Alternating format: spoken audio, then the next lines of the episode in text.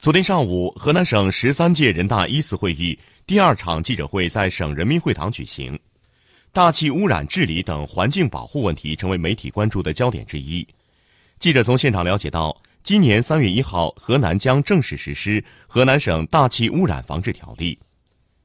新的《河南省大气污染防治条例》对环境污染、危害公共环境权益的行为规定了更严更细的处罚措施。